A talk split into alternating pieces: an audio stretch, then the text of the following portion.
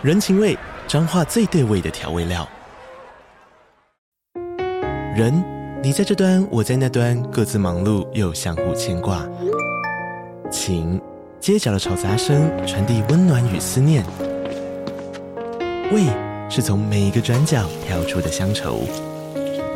这里是彰化县政府 p o c k t 节目《彰化早咖》，我是主持人内克。从彰化大小事各具特色到旅游攻略，透过轻松有趣的访谈，带着大家走进最在地的早咖。准备好了吗？彰化的故事，我们说给你听。以上为彰化县政府广告。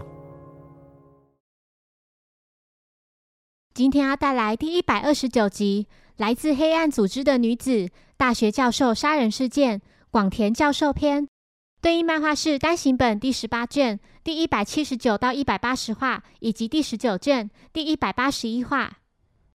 阿笠博士驾车载着两人前去拜访教授，目前距离教授所在的静冈县还有一百五十公里。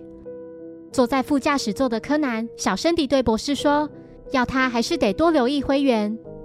虽说灰原已经逃离了组织。”但他却没有提到自己的本名以及真实年龄，说不定他所说的全都是谎言。柯南倒是比较在意广田正四，总觉得这个名字特别熟悉。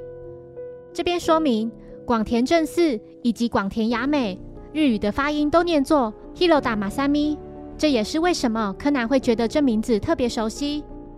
三人抵达广田家后，前来应门的是教授的太太登智子。太太带着他们来到教授房门前，但门已经从里面上锁了，且不论怎么敲门都无人回应。柯南从门上的透明窗查看房内情况，他看见教授竟已倒地身亡。在得知没有备份钥匙后，柯南和博士两人合力将门撞开。静冈县警察横沟参悟随后赶到现场，经过判定，死因也许是掉在尸体旁的摆设品。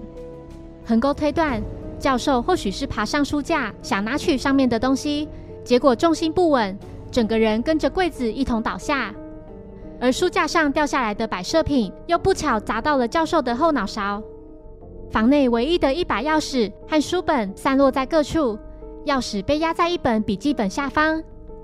柯南认为教授也可能是被谋杀的，因为凶手故意伪装成意外。依照现场情况看来。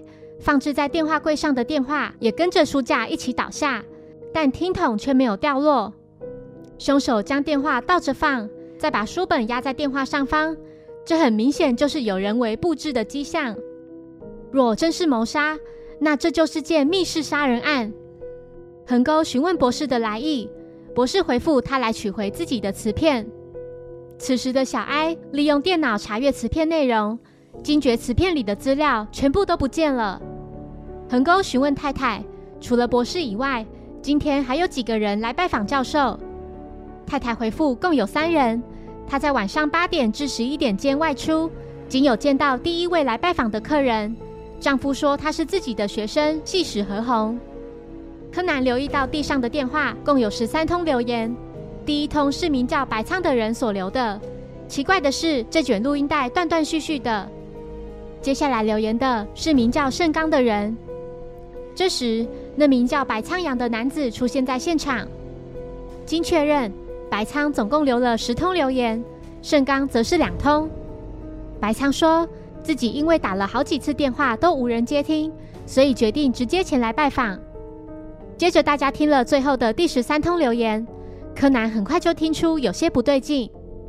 虽然因为机器的关系导致音质有些改变。但这个语气和声音，小爱认为此人就是伏特加。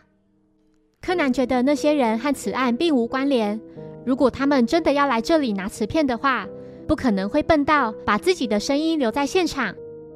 小爱觉得答录机里的留言可能只是用来消除教授与他们见面时的戒心，以便达成目的的一种手段。他们现在一定非常着急，因为无法回收录音带。此时，教授的其他两位访客细史和红及盛刚道夫来到现场。细史说明来意，他希望教授能为他即将上大学的女儿写封推荐信，但教授似乎是喝醉了，所以决定先回去。太太提到丈夫是傍晚开始喝酒的。盛刚说今晚是教授邀请他来下西洋棋的，两人是西洋棋友。盛刚表示，他今晚大约九点半左右来到这里，玄关的门并没有上锁，按了好几次门铃都无人回应，于是就直接进屋了。然而书房的门从里面被锁上，敲门也同样无人应声，只好作罢打道回府。而阿笠博士几人则是在一个半小时后抵达。白仓说自己是名模特儿，这次杂志企划了一个模特儿令人意外的面貌的主题。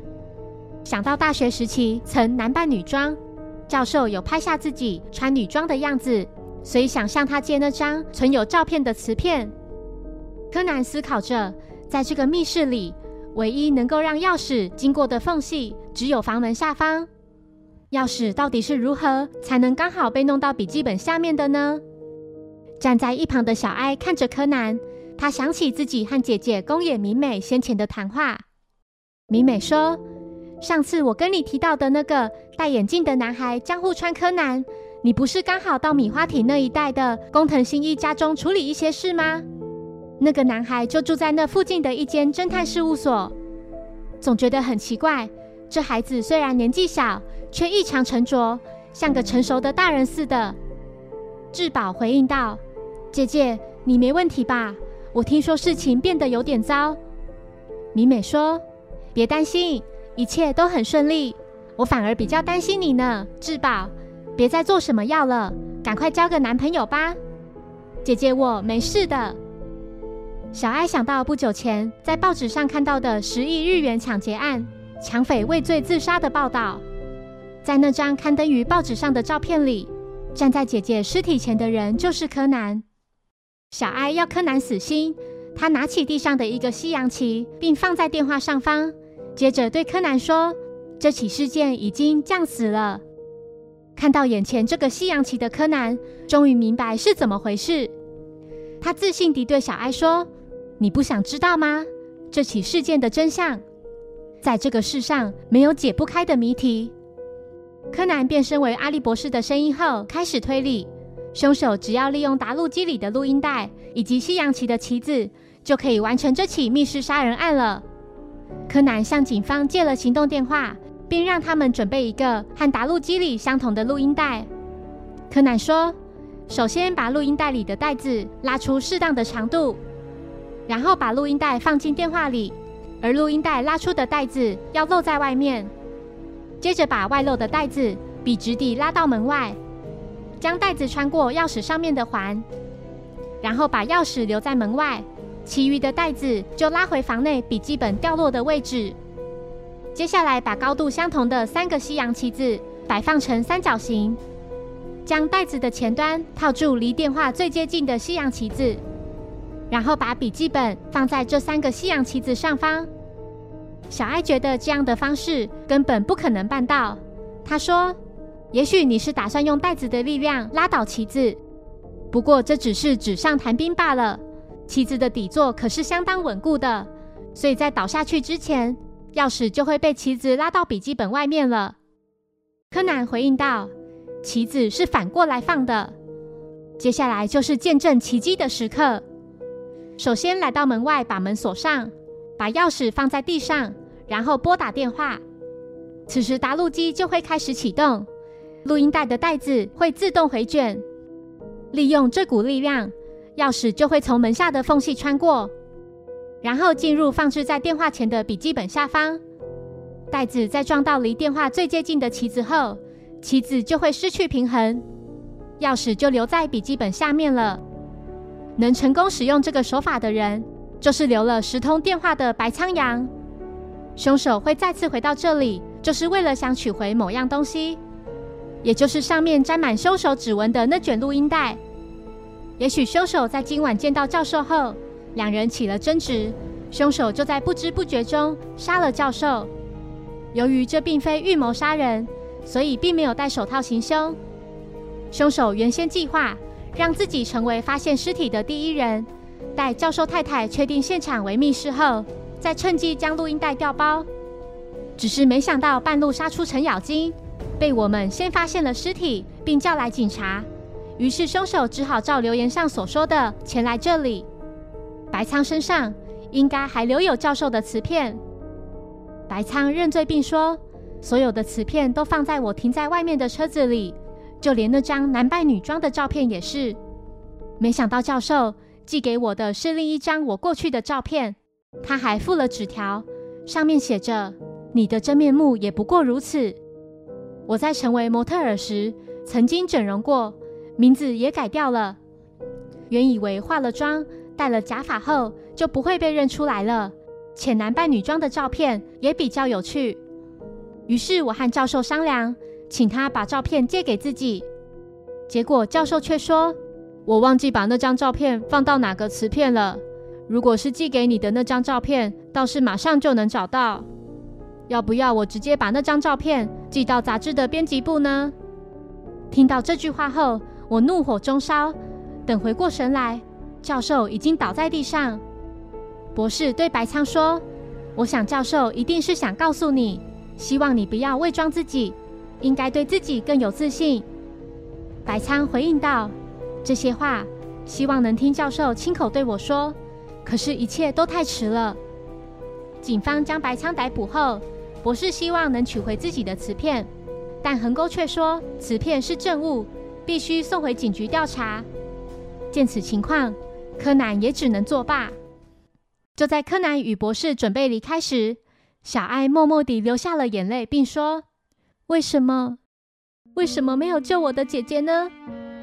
柯南似乎不太明白小爱的意思。小爱激动地说：“你还不懂吗？广田雅美就是以广田教授的名字而取的假名啊！”听到此话的柯南。想起那次的十亿日元抢案，原来广田雅美就是会员的姐姐。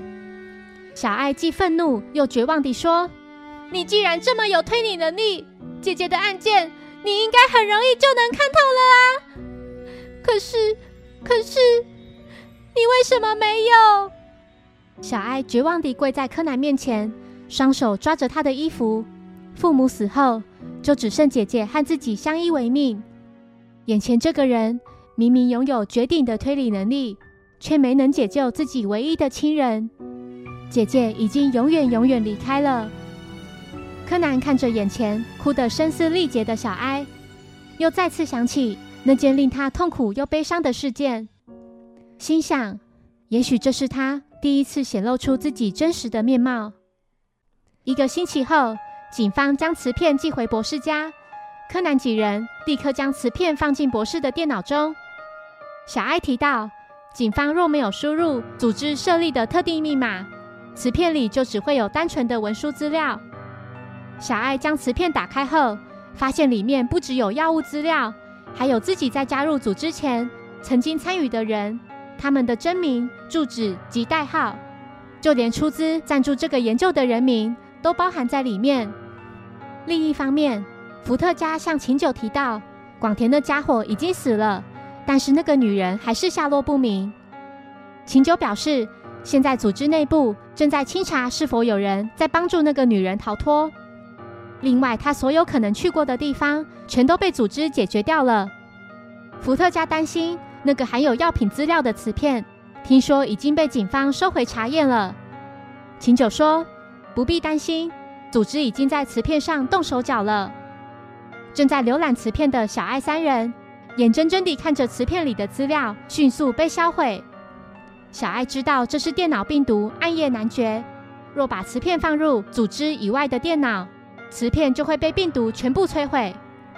小爱对柯南说：“看来我们要相处很长一段时间了。”江户川，谢谢收听。如果喜欢本节目，欢迎小额赞助给我支持，谢谢。那我们下一集再见，拜拜。